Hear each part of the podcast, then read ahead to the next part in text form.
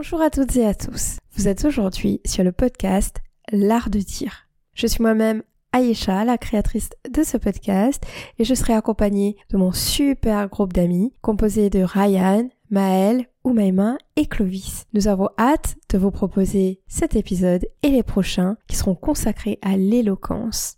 Dans notre monde actuel, où la communication est essentielle pour se connecter avec les autres, l'éloquence est une compétence clé pour réussir dans de nombreux domaines, qu'il s'agisse des affaires, de la politique, de l'enseignement ou même des relations personnelles. Sur ce podcast, nous allons explorer ce que signifie être éloquent ou éloquente, pourquoi cela est important et comment développer cette compétence.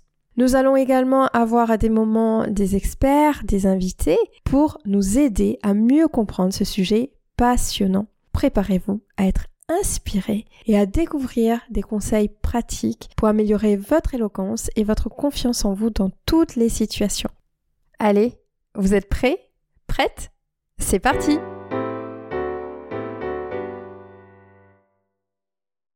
Hey! Bonjour les artistes! Comment allez-vous? Comment vas-tu? Aujourd'hui, tu le sais, nous allons encore aborder un autre sujet, tout aussi intéressant que les sujets précédents. Mais pour être tout à fait honnête, avec toi là, à l'autre bout de ton téléphone ou de ton ordinateur, sous la douche, en train de prendre euh, le métro ou la voiture pour aller au travail ou encore en train de faire du sport, je dois te dire que ce sujet de base ne m'avait pas du tout traversé l'esprit jusqu'à ce qu'on m'en parle. Il s'agit du handicap et plus précisément du handicap dans l'éloquence. L'éloquence, tu le sais maintenant, peut être définie comme la capacité à communiquer efficacement et persuasivement en utilisant le langage. Les personnes ayant des handicaps peuvent avoir des fois des difficultés à s'exprimer verbalement en raison de leurs conditions, qu'il s'agisse d'un trouble de la parole ou de la communication, d'une déficience intellectuelle ou d'une autre limitation physique ou mentale. Mais la question que je me pose, et j'imagine que toi tu te poses, c'est est-ce que le handicap est pour autant un obstacle à l'éloquence? Ce sera donc le sujet du jour. Nous allons le découvrir avec notre invitée de l'épisode.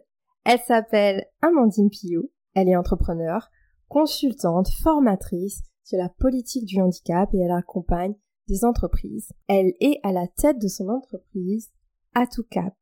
Bonjour Amandine. Bonjour Ayesha, bonjour les artistes, bonjour à tous. Comment vas-tu? Très bien, ravie d'être là. Ah bah je suis très contente que tu aies accepté notre invitation. Je sais que tu as un emploi du temps assez chargé. Et surtout aujourd'hui, t'as vu, il fait pas très beau, hein. J'imagine que t'aurais préféré rester chez toi, sous la couette, faire la grasse matinée. Mais en tout cas, on est heureux et heureuse de t'avoir ici un samedi matin dans cette belle salle chez Dupont. Moi aussi, ravie d'être là. Amandine, j'ai envie, avant de passer à notre rituel, que tu nous dises rapidement qui tu es. Je m'appelle Amandine Pillot, j'ai 39 ans. À l'origine, euh, je suis diplômée, j'ai un master en droit et un master en marketing communication. Après ça, j'ai travaillé pendant une dizaine d'années euh, dans le secteur du handicap en tant que salarié et j'ai finalement créé ma société qui s'appelle Atucap il y a cinq ans maintenant afin d'accompagner euh, des entreprises dans euh, l'inclusion des personnes en situation de handicap. Je fais du conseil, de la formation et euh, des sensibilisations et je suis aussi référente handicap externalisée. donc voilà pour mon parcours professionnel brièvement. Et donc bah, évidemment, je précise aussi que je suis moi-même en situation de handicap puisque je suis malvoyante depuis la naissance. Merci à toi Amandine. On s'est rencontrés aussi dans le milieu professionnel et j'ai eu la chance d'assister à une de tes interventions sur le handicap où j'ai appris énormément de choses. Donc on y reviendra de toute façon, je pense que tu as énormément de petites choses comme ça à nous raconter, à faire découvrir sur cet épisode. Amandine, tu le sais, on a un petit rituel sur l'art de dire. Il faudrait que tu nous indiques ton lieu idéal, ton activité parfaite et aussi l'émotion qui te correspond le plus Ok, pas évident. je pense quand même directement à l'eau parce que c'est vrai que je me sens bien moi dans l'eau, que ce soit euh, dans une piscine ou dans un milieu euh, milieu naturel, euh, dans la mer, dans un lac. oh là là. L'eau, ça ça détend, ça permet, c'est un sentiment de liberté. On oublie un peu tout le reste. Hein. C'est vrai que moi j'adore ça, donc je crois que si j'ai un, un lieu à une activité à choisir, c'est de, de passer du temps dans dans l'eau. Tu dois pas être la seule, je pense. Alors une émotion la résilience, peut-être effectivement bah, d'aller toujours de l'avant, en tout cas de se dire que rien n'est impossible et qu'il y a toujours, euh, que ce soit la voie directe ou des chemins détournés, mais qu'on peut toujours réussir à, à suivre ses rêves. C'est exactement cet état d'esprit qu'on a envie de promouvoir sur le podcast. Merci de l'avoir dit. Cool. C'est sincère en tout cas. Je te propose qu'on rentre directement dans le vif du sujet. Le handicap. Est-ce que tu pourrais nous expliquer ce que c'est? D'ailleurs, on pourrait plutôt parler des handicaps. Je vais, je vais développer. Une personne en situation de handicap, puisqu'on dit comme ça euh, maintenant, c'est une personne qui a une ou des déficiences. Il y a souvent d'ailleurs des handicaps euh, associés. Donc, elle a une ou des déficiences qui vont la gêner au quotidien dans tous les domaines de la vie ou dans certains domaines de la vie en tout cas qui vont vraiment la gêner que ce soit dans son activité professionnelle donc dans sa vie professionnelle mais aussi bien sûr dans sa vie sociale dans sa vie culturelle dans sa vie de citoyen. Ce sont euh, voilà des déficiences ou des maladies qui vont mettre des obstacles dans le quotidien des personnes concernées les personnes handicapées sont bien plus nombreuses que ce qu'on imagine généralement on considère aujourd'hui en France que 12 millions de personnes sont en situation de handicap 12 millions. Effectivement, ça représente entre une personne sur cinq et une personne sur six. C'est énorme, c'est beaucoup plus important que ce qu'on imagine généralement, et ça veut vraiment dire qu'on est tous concernés. Parce que si vous n'êtes pas vous-même en situation de handicap, il y a de très fortes chances que vous ayez quelqu'un dans votre entourage qui soit concerné par cette situation. Ce sera peut-être quelqu'un de votre famille, mhm. ce sera peut-être un ami, une amie, ce sera peut-être aussi euh, le voisin que vous croisez tous les jours et qui a peut-être un handicap invisible que vous ne connaissez pas ou la boulangère chez qui vous passez tous les jours acheter euh, votre croissant, votre baguette et qui, pareil, a peut-être un handicap invisible. Exactement. Et là, je trouve que c'est un point très très important. C'est quoi le handicap invisible, Amandine? Eh bien, c'est une très bonne question. 80% des handicaps sont invisibles. Ah oui. Dis-nous en plus. Exactement. De quoi s'agit-il? Eh bien, le handicap visible, c'est ce que vous pouvez voir quand vous êtes dans la rue, quand vous croisez une personne qui est en fauteuil roulant ou une personne qui se déplace avec une canne blanche, par exemple. Ça, mhm. c'est des handicaps visibles. Les handicaps invisibles, eh bien, c'est tout ce qu'on ne va pas voir effectivement en croisant la personne au premier euh, abord. Il y a déjà les handicaps cognitifs. Mhm. Les handicaps cognitifs, c'est tout ce qui concerne les troubles 10. Euh, donc la dyslexie, mais aussi la dysorthographie, la dyscalculie, la dyspraxie, les troubles de l'attention, l'autisme. Tout ça, ce sont des troubles cognitifs qui sont complètement invisibles. Il y a aussi les handicaps psychiques. Donc là, ce sont toutes les maladies psychiques, en fait, la bipolarité, la dépression chronique, euh, la schizophrénie, les stress post-traumatiques et plein d'autres situations qui vont être invisibles et qui sont aujourd'hui reconnus comme des handicaps. Il y a aussi les handicaps intellectuels et bien sûr de nombreuses maladies chroniques qui aujourd'hui sont considérées comme des situations de handicap. On peut en citer quelques-unes comme bien sûr la sclérose en plaques, euh, mais aussi des situations qui sont moins euh, connues, en tout cas moins connues comme étant des situations de handicap, mais donc le diabète par exemple, est une maladie chronique évolutive qui est reconnue comme situation de handicap. Il y en a plein d'autres. Les personnes qui ont le sida, les personnes qui ont des transplantations d'organes, euh, les personnes qui ont des cancers, qui sont asthmatiques. Euh, depuis quelques mois, euh, les femmes qui souffrent d'endométriose peuvent être reconnues handicapées. Voilà, donc vous voyez finalement le, le champ dont on parle aujourd'hui, les personnes dont on parle aujourd'hui, bah, elles sont très nombreuses et vous en avez certainement autour de vous, que vous le sachiez ou pas. Alors la pandémie a permis parfois d'en identifier un petit peu plus, hein, puisque les personnes euh, diabétiques, par exemple, euh, étaient à risque et donc on a parfois découvert dans son entourage qu'une personne, euh, ben voilà, était diabétique. Elle l'avait jamais dit parce que il n'y avait pas forcément d'incidence et elle a été obligée de le dire au moment de la pandémie. J'ai donné que quelques exemples. Il n'y a pas de liste exhaustive. Bien sûr. Et je le rappelle, comme tu disais, c'est une sur cinq personnes ou sur six personnes qui sont en situation de handicap en France. Tout à fait. Est-ce que tu aurais euh, le chiffre pour la population mondiale, par hasard? Alors, il me semble que c'est autour d'un milliard. Un milliard. D'êtres humains.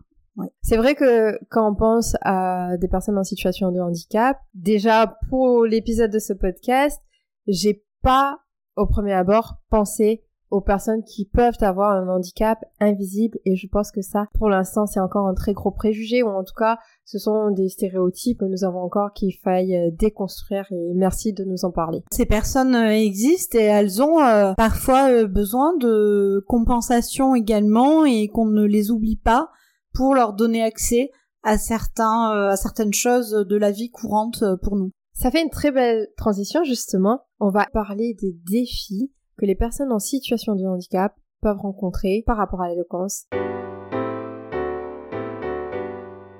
Est-ce que tu pourrais nous expliquer un peu plus concrètement comment ça se passe pour les personnes en situation de handicap? Oui, alors effectivement, il y a, peut-être un peu plus d'obstacles euh, pour les personnes en situation de handicap que pour les autres sur l'éloquence.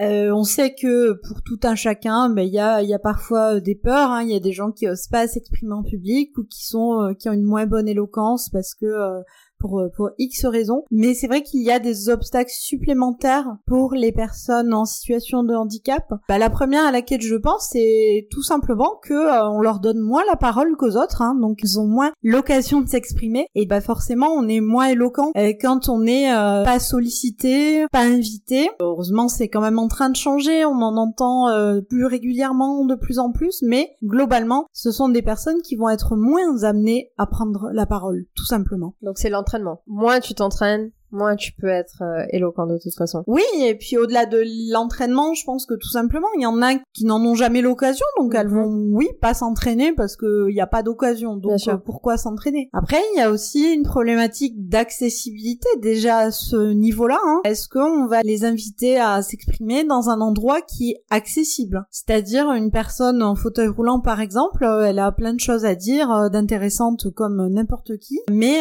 si le lieu où on l'invite, il est pas accessible, que ce soit une scène ou bien euh, même un studio d'enregistrement ou euh, enfin peu importe, mais que c'est un lieu qui n'est pas accessible, et eh ben elle ne pourra pas répondre à la sollicitation, à l'invitation. Il y a ce type de problématique là. Et après, il y a aussi eh bien l'autocensure, c'est-à-dire que et ça c'est propre alors euh, à plein de ça ça arrive dans plein de situations, hein, mais on sait que les personnes en situation de handicap ont une forte autocensure, se dévalorisent beaucoup et les leur entourage par bien bienveillance hein, à l'origine, mais effectivement, elle va plutôt les surprotéger et euh, donc euh, ne pas forcément les, les encourager à aller de l'avant par peur de choses inaccessibles. Se dévaloriser, s'auto-censurer, on imagine qu'on a ben, euh, rien d'intéressant à dire. D'ailleurs, la société qui entretient un peu ça, enfin les personnes ont une déficience, donc se dévalorisent et donc elles imaginent aussi qu'elles ont moins de choses à partager.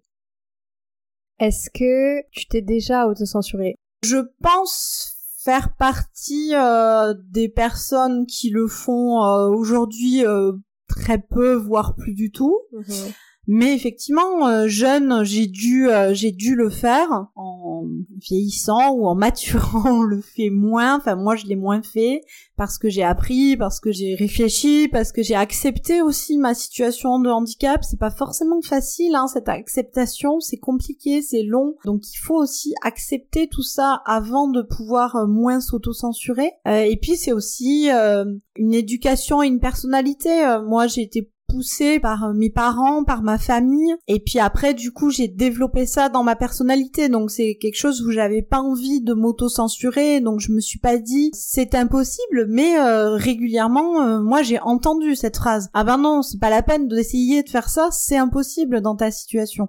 Ça, je l'ai déjà entendu en tout cas. Ben là, il faut effectivement avoir quand même déjà confiance en soi et avoir une force de caractère pour se dire, ben non, je m'arrête pas là et je vais trouver une solution pour le faire. Totalement. Je sais qu'à un moment, on avait une discussion et tu me disais que pendant longtemps, certaines personnes avec certains handicaps ne pensaient pas à voyager ou pensaient que c'était impossible alors que toi, tu as commencé à voyager depuis pas mal de temps et tu l'as fait seule aussi. Oui, une personne en situation de handicap, qu'elle soit mobilité réduite, qu'elle soit malvoyante ou aveugle, effectivement, on se dit euh, un voyage euh, c'est pas envisageable et ça va être plein d'obstacles et plein de complications pourquoi se fermer cette opportunité de d'aller à la rencontre euh, d'autres personnes, d'aller de chercher des échanges, de découvrir d'autres endroits, d'autres cultures? Moi, j'avais vraiment cette cette envie, ce désir, et euh, ben, je me suis dit je vais trouver euh, les solutions. Au début, peut-être un peu comme tout le monde, je voulais en faire beaucoup, je voulais en découvrir le plus possible. Finalement, j'ai j'ai appris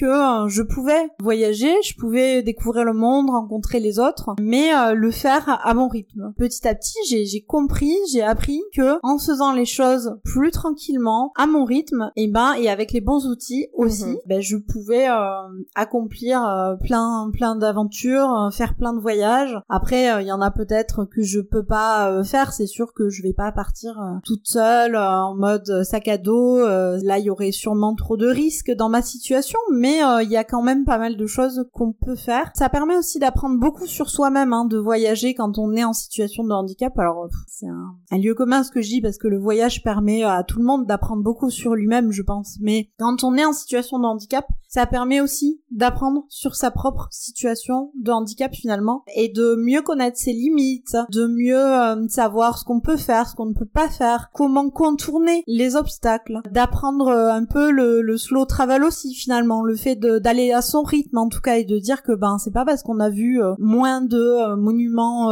célèbres que son voyage était moins bien et on aura fait des rencontres. Ça m'impose aussi finalement ma situation de handicap m'a toujours imposé que ce soit dans les voyages ou dans les déplacements euh, quotidiens. Quelque part, ça m'impose de parler aux autres pour euh, bah, demander un renseignement, demander mon chemin, demander un petit coup de main de temps en temps. Bah, tout ça, c'est aussi des choses qui aident finalement et qui obligent à être euh, sociable dans l'interaction avec les autres. Clairement. Voilà. Alors moi j'aime ça, ça tombe bien, mais quand on est loin de chez soi et qu'on demande quelque chose, un petit coup de main ou un renseignement, euh, les gens, dans la majorité des cas, ont, envie de le faire et essayent de le faire, et c'est euh, ça ouvre ça ouvre des échanges en plus. Très beau résumé, je dirais par rapport à toi, ta façon de voyager. J'espère que ça inspirera d'autres personnes à faire de même.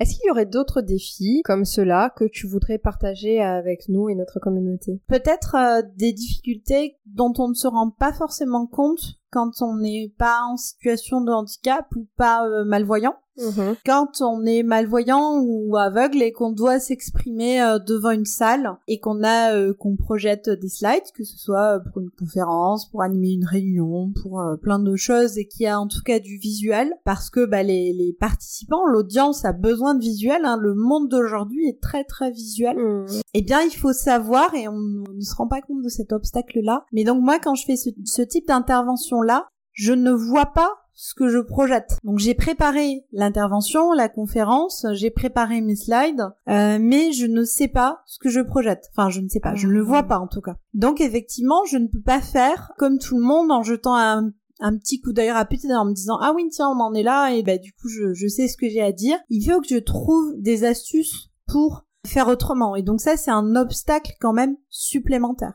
De la même façon, je ne vois pas la réaction de mon audience. Le non-verbal, je, ne le vois pas chez l'autre. Mm-hmm. Donc encore plus quand c'est une salle, euh, une salle avec euh, du public. Donc ça aussi, c'est un autre défi finalement à, gérer. Effectivement, si on doit s'exprimer devant une grande audience ou même une petite, mais dans une salle avec euh, une projection, il y a pas mal d'astuces à mettre en, œuvre, alors que les gens ne se rendent pas compte au final qu'il y a tout ça à mettre en place derrière. Quand on arrive en tout cas à faire quelque chose de fluide, de qualitatif, les gens euh, oublient complètement d'ailleurs qu'on a ces défis à gérer. Et même oublient parfois la situation de handicap d'ailleurs alors qu'elle reste là et que c'est des vrais obstacles. Totalement. Et là, je suis en train de me demander, des fois, je fais des discours en anglais devant un public francophone, et si je fais une blague et que les personnes n'ont pas compris la blague, et ne réagissent pas, j'ai pu, en tout cas, être totalement déstabilisée. Je ne voyais pas la réaction et je me disais, il y avait un problème.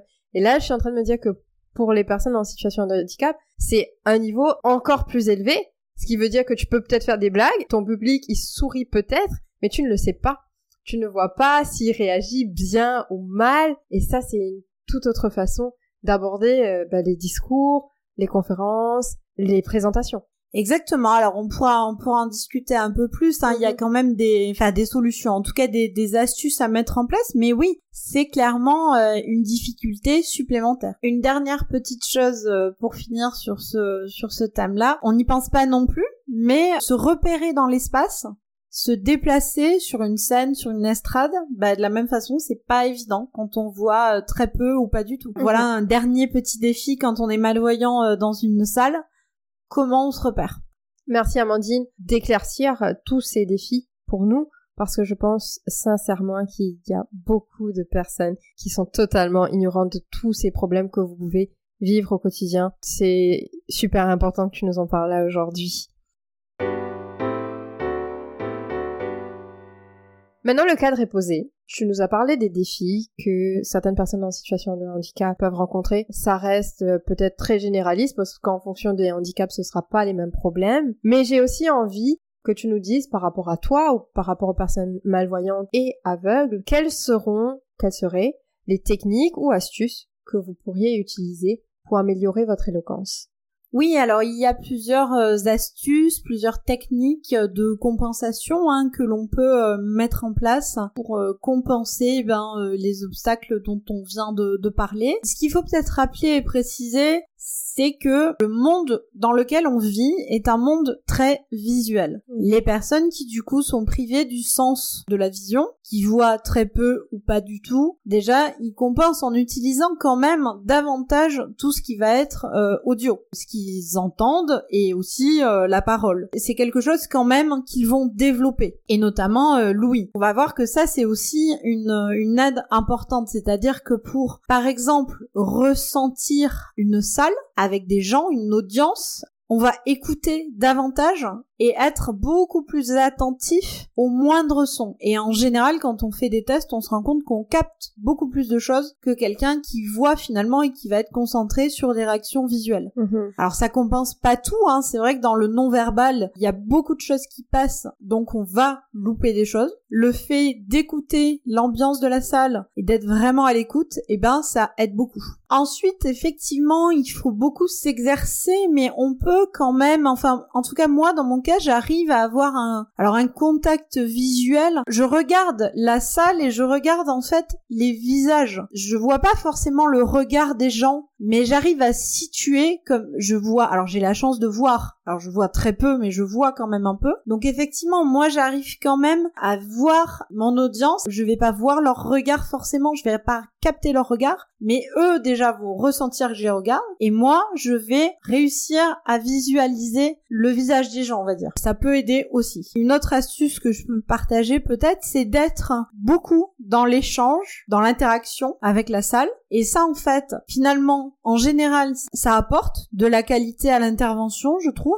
Et en même temps, ben, cette interaction, ça permet de beaucoup plus sentir la salle. Est-ce qu'elle réagit bien? Est-ce qu'elle réagit pas vraiment? Est-ce qu'on n'arrive pas à mettre en place cette interaction? On le sent très vite. Et d'ailleurs, ça me permet de faire le lien avec comment je fais pour gérer ben, les slides que je vois pas, dont je parlais tout à l'heure. Ouais. Alors, j'utilise énormément ma mémoire. Les personnes malvoyantes et aveugles en général hein, utilisent beaucoup leur oui et très souvent aussi leur mémoire. Moi, c'est effectivement quelque chose dont je me sers énormément, la mémoire, pour compenser finalement mes difficultés. Au lieu de regarder mes slides, j'ai tout dans la tête. Alors parfois j'ai un petit conducteur avec quelques mots-clés pour me repérer, euh, écrit en gros. Donc c'est juste quelques repères clés, mais sinon j'ai 95% dans la tête, mais je suis obligée en fait. T'es obligée de développer tes autres sens et d'autres de tes capacités. Exactement. Parfois, alors ça dépend de la configuration de la salle, de qui est le public, etc. Mais je vais de temps en temps demander à quelqu'un de lire ce qui est affiché. En fait, ça permet une interaction, bien sûr, parce que ça fait participer le public d'une façon différente, mm. sans euh, qu'ils se sentent euh, interrogés ou euh, parce qu'on va entendre une autre voix aussi. Et puis ça permet bah, à tout le monde d'entendre ce qu'il y a sur le slide à ce moment-là. Moi, ça me permet de réagir au slide, de me remettre dans le truc et de pas avoir à le lire mot à mot. Et en fait, c'est une astuce que j'ai développée au départ un peu pour m'aider, un peu pour compenser le fait que je voyais pas les slides. Ça rend mes interventions euh, plus percutantes. Clairement, t'es en train de nous donner des très belles astuces, en fait, pour même tout le monde qui souhaiterait participer et prendre la parole. Exactement, ça, c'est ce que je viens de dire là, tout le monde peut le faire finalement. Bien sûr. Et ça permet d'instaurer un genre d'échange avec la salle. Mhm. Je mixe ça avec la mémoire et avec le fait de réussir à gérer ma présentation. Super, très clair. Peut-être encore euh, quelque chose là qui concerne les personnes en situation de handicap, euh, enfin les personnes malvoyantes et, et aveugles. Effectivement, il y a quand même la gestion de l'espace et de comment on se repère sur l'endroit où on doit intervenir. Mhm. C'est très difficile si on débarque une minute avant euh, d'intervenir sans jamais avoir vu l'endroit ou s'y être rendu. Un repérage est vraiment nécessaire pour savoir euh, bah, comment est l'espace, quelle dimension il a, où est-ce qu'on peut se positionner donné, si on connaît pas l'endroit avant, c'est beaucoup plus difficile en tout cas. J'ai aussi découvert un- une astuce euh, qui est utilisée par un artiste, un humoriste en fait euh, non-voyant, qui met sur la scène pour pouvoir se repérer du papier à bulles. Euh, moi quand j'interviens, j'ai pas forcément besoin de me déplacer. Donc une fois que j'ai compris où j'étais, je peux trouver voilà ou en tout cas j'a- j'arrive un peu à voir aussi le, bord de la scène. Mais effectivement, si on a besoin de se déplacer sur une scène, il faut trouver une astuce pour se repérer. Très bonne idée. Merci Amandine de nous avoir indiqué toutes ces astuces qui permettront d'améliorer l'éloquence, que ce soit d'une personne en situation de handicap ou une personne malvoyante ou encore une personne qui n'aurait pas de handicap.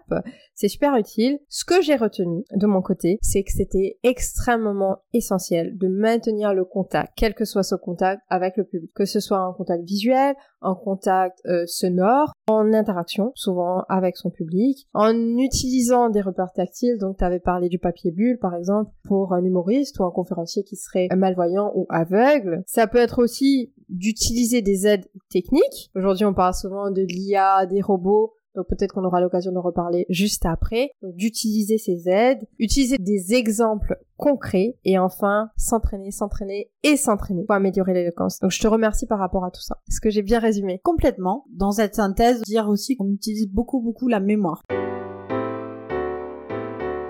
On a parlé des défis, on a parlé des solutions, en tout cas des méthodes alternatives qu'on pourrait utiliser pour améliorer son éloquence. J'ai envie de parler d'un sujet qui est maintenant peut-être un peu délicat, l'accessibilité à des lieux culturels, en suivant les deux aspects, c'est-à-dire pas seulement accéder à ce lieu pour être spectateur, mais aussi accéder à ce lieu pour être protagoniste, pour être la personne qui va faire le one woman show, le one man show, l'humoriste, euh, la conférencière ou le conférencier. Qu'est-ce que tu pourrais nous en dire euh, là-dessus? C'est vrai que c'est un réel enjeu. Euh, Il y a beaucoup à dire. Il y a un chiffre là qu'on a pas mal entendu dans les médias d'ailleurs dernièrement. Actuellement, alors que c'est obligatoire depuis maintenant pas mal d'années, la moitié des établissements recevant du public ne sont pas accessibles encore aujourd'hui. Alors là, c'est plus large encore que les lieux euh, culturels hein, dont, je vais faire un focus, mais c'est quand même important de l'avoir en tête. Aujourd'hui, la moitié des établissements qui reçoivent du public ne sont pas accessibles aux personnes en situation de handicap. On parle vraiment des établissements qui accueillent quotidiennement du public. Oui, tout à fait. Et même dans les lieux de santé, euh, on peut parfois avoir des surprises, hein, ou dans des cabinets médicaux, euh, parfois aussi. Oh là là, Euh, donc même là, ça semble évident, et pourtant, ça ne l'est pas. oui, c'est dans les lieux du quotidien, certaines écoles. Il y a aussi bien sûr les lieux de les lieux de loisirs, comme les restaurants, où il y en a encore beaucoup qui sont pas accessibles non plus, bars, etc., etc. Tous les lieux de la vie quotidienne, que ce soit euh, les magasins, que ce soit euh, voilà. Et les écoles, on y pense euh, au quotidien pour les enfants en situation de handicap, mais c'est aussi les bureaux de vote. Ça, on n'y pense pas toujours, mais l'accessibilité, c'est aussi l'accessibilité ben, en tant que citoyen. Je pense que c'est amené à changer. On espère de tout cœur que ça va se concrétiser dans les années à venir, dans les mois à venir. Tu m'as posé la question euh, des lieux culturels, donc quand même. euh, Les lieux culturels euh, doivent répondre à plusieurs défis. Il y a plusieurs éléments. Disons que le lieu doit être en lui-même accessible. Une exposition ou un spectacle euh, doit être accessible et on doit y penser quand, quand on met en place de tels événements. Parfois, on oublie que ce n'est pas que l'accès en fauteuil roulant. Alors c'est Hmm. hyper important, mais euh, les personnes en fauteuil roulant ne représentent que 3% des personnes en situation de handicap. On en a un petit peu parlé au début, le handicap est très très varié vraiment multiple. Et donc l'accessibilité d'un événement culturel, que ce soit un festival, une conférence, euh, une exposition, un spectacle, eh ben il faut penser à différentes situations de handicap. C'est hyper important. Quelques exemples plus concrets, du coup, comme tu me le demandais. Effectivement, hein, pour euh, une personne à mobilité réduite, il faut penser à rendre, bien sûr, euh, le lieu entièrement accessible, y compris s'il y a des étages, euh, voire des demi-étages. Et il faut surtout euh, penser à tous les lieux, c'est-à-dire que ça suffit pas d'avoir un lieu principal d'expo qui est accessible. Il faut aussi penser, bien sûr, aux sanitaires ou euh, aux lieux de convivialité et de restauration, par exemple. Absolument. Pour les personnes malvoyantes ou aveugles, ce sont des personnes bah, qui sont moins visuelles et qui surtout n'ont pas forcément accès aux explications écrites. Mhm. Donc là, il va falloir passer sur l'audio pour rendre effectivement une expo accessible. Alors par exemple, quand ça existe, bah, les audio guides, c'est très très bien. Et euh, moi, ça m'a permis d'avoir accès à beaucoup de beaucoup d'expos. Ça, c'est effectivement quelque chose qui a développé parce que Contrairement à ce qu'on imagine, ce n'est pas systématiquement le cas. Il y a des Mm. expos où il y a euh, pas ce service-là et où on a accès à aucune euh, explication. Alors c'est pas parfait, hein. Par exemple, euh, quand il faut taper un numéro, euh, bah, c'est parfois compliqué de trouver le numéro. euh, bon, il y a, il y a des éléments comme ça, mais en tout cas, il faut penser à l'audio description ou donc aux audio aux audio guides qui sont là pour tout le monde au final, mais qui vont euh, très bien faire le job. On peut aussi euh, transcrire finalement les explications écrites en braille pour les personnes aveugles, ça peut être utile. Et on peut proposer des maquettes tactiles. Euh, dans certains cas exceptionnels, il y a des visites spécifiques qui existent qui permettent de toucher les œuvres originales. Et pour terminer sur quelques exemples concrets sans être trop longue, pensons aussi, quand on veut rendre un événement culturel accessible, pensons aussi aux personnes qui ont des handicaps cognitifs. Mhm. Donc notamment aux personnes qui ont des 10. Et eux, ils vont avoir besoin de repères, de couleurs. Ils vont avoir besoin de pictogrammes. Pour rendre un événement globalement accessible, il faut penser à tout ça. N'oublions pas les personnes sourdes. Hein. Pourquoi pas proposer une visite guidée euh, en langue des signes euh, On peut aller très loin. En tout cas, il ne faut pas oublier le public handicapé. Ce ne sont pas que les PMR, comme on dit, Mhm. en fauteuil roulant. Alors elles sont importantes, mais euh, n'oublions pas les autres quand on veut rendre euh, quelque chose accessible. PMR, je le rappelle, personne à mobilité réduite. Merci à toi Amandine de nous avoir détaillé tout cela. C'est effectivement super important et cette question est essentielle, que ce soit dans le domaine euh, culturel ou pas d'ailleurs. Et là on parlait d'éloquence. Et la fois dernière, on a eu une discussion et tu me disais, bah oui, c'est bien beau de dire qu'on peut accéder à une salle de spectacle, mais l'accessibilité n'est pas faite pour que je puisse monter sur scène. C'est aussi une autre question. En effet, c'est aussi une problématique réelle. Euh, J'ai déjà euh, vu des salles de spectacle où on peut faire effectivement plein de choses, hein, des conférences, des spectacles, des de l'impro, du slam, euh, voilà tout ce qu'on imagine pouvoir faire dans une telle salle. Donc j'ai déjà vu des salles hein, qui effectivement théoriquement sont accessibles, c'est-à-dire répondent aux normes, ce qui veut dire que elles peuvent accueillir des spectateurs à mobilité réduite, elles ont prévu euh, un espace pour ça, elles ont prévu un accès pour ça, etc. Donc ça c'est bien prévu. Par contre, on n'a pas forcément imaginé que ces personnes-là pourraient aller sur scène, en effet. Hmm. Et donc parfois l'accès à la scène n'est pas possible, alors que par contre ils peuvent assister aux Ouais. spectacles et aux événements, mais on s'est jamais dit euh, peut-être qu'une personne en fauteuil roulant voudra euh, voudra venir euh, sur scène. C'est dans cet objectif aussi qu'on organise cet épisode avec toi, parce qu'on a envie de donner la parole, la voix à toutes les personnes qui représentent différents univers. On ne va peut-être pas communiquer de la même façon, ou en tout cas comme tu as pu l'expliquer, avec les mêmes techniques, les mêmes choses, mais au final, on a toutes les deux des messages inspirants et forts à faire passer, et ce serait dommage de ne pas avoir ton point de vue. Donc, ne serait-ce que pour ça, je te remercie d'être là ici aujourd'hui et avoir pris le temps de partager euh, toutes ces astuces et toutes ces informations avec nous. Ben, je te remercie de m'avoir donné la parole et des choses dont on parle euh, pas si souvent que ça et dont on se rend pas forcément compte d'ailleurs hein, quand on n'est pas euh, directement concernés par une situation euh, de handicap. Et j'espère que cet épisode pourra éveiller certaines consciences et pourra faire voir l'opportunité que représentent bah, les personnes en situation de handicap, l'éloquence et toutes les belles choses euh, que nous réservent toutes les personnes avec différents types de talents. En fin de compte, j'ai envie de dire que l'éloquence ne dépend pas de la condition physique ou mentale d'une personne, mais de sa capacité à communiquer, on l'a dit plutôt efficacement et persuasivement. Les personnes ayant des handicaps peuvent être tout aussi éloquentes ou même plus que les autres si elles ont la possibilité, comme tu le disais, ou même l'opportunité de parler, de prendre la parole, et aussi si elles ont le soutien nécessaire, que ce soit en termes techniques, logistiques, morales, psychologiques, pour développer leurs compétences en communication. Amandine, ton parcours pour moi personnellement, et je l'espère pour la communauté, sera vu comme un exemple, comme un modèle à suivre. Pas que pour les personnes en situation de handicap, mais pour toutes les autres personnes qui sont totalement ignorantes des problèmes, des difficultés, des obstacles que vous rencontrez quotidiennement. Et d'être ici aujourd'hui et de montrer à quel point tu es motivé, tu es impliqué dans ta propre communauté, ça donne foi en l'humanité. Et moi, personnellement, je vis que pour ça, pour l'espoir. Donc, je suis extrêmement heureuse que tu sois là avec nous pour partager tout ça. Merci beaucoup. Euh, merci à.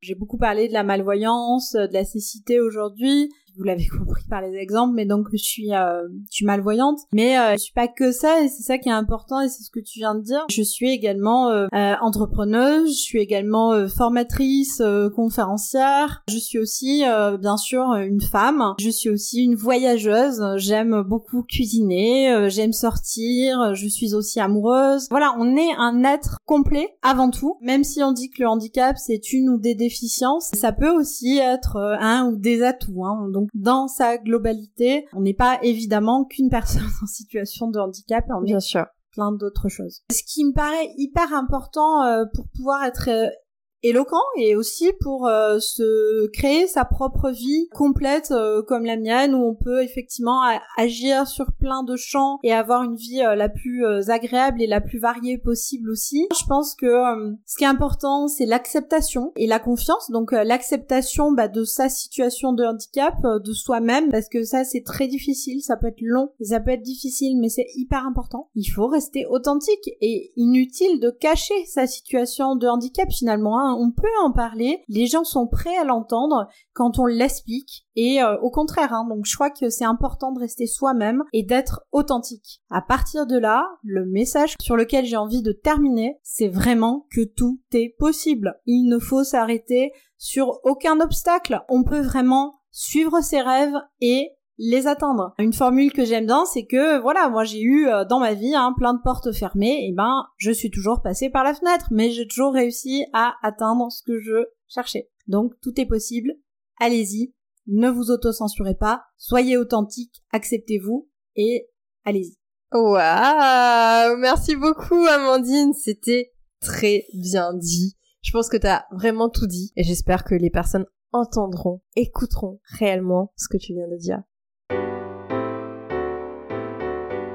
Nous arrivons déjà à la fin de cet épisode. Je terminerai cet épisode en disant qu'il est important que la société dans son ensemble reconnaisse la valeur de l'éloquence chez les personnes en situation de handicap. Les stéréotypes et les préjugés peuvent souvent amener des gens à sous-estimer les capacités de ces personnes, y compris leur capacité à communiquer efficacement. Pour moi, en reconnaissant et en valorisant les talents et les compétences de ces personnes, la société pourra aider à briser les barrières et les chaînes mentales qui les empêchent de s'exprimer librement et de façon éloquente. Merci à toi Amandine. Merci à vous, chers artistes, de nous avoir écoutés jusqu'à la fin. Cet épisode s'intitulait La posture du handicap sur l'art de dire. Ciao ciao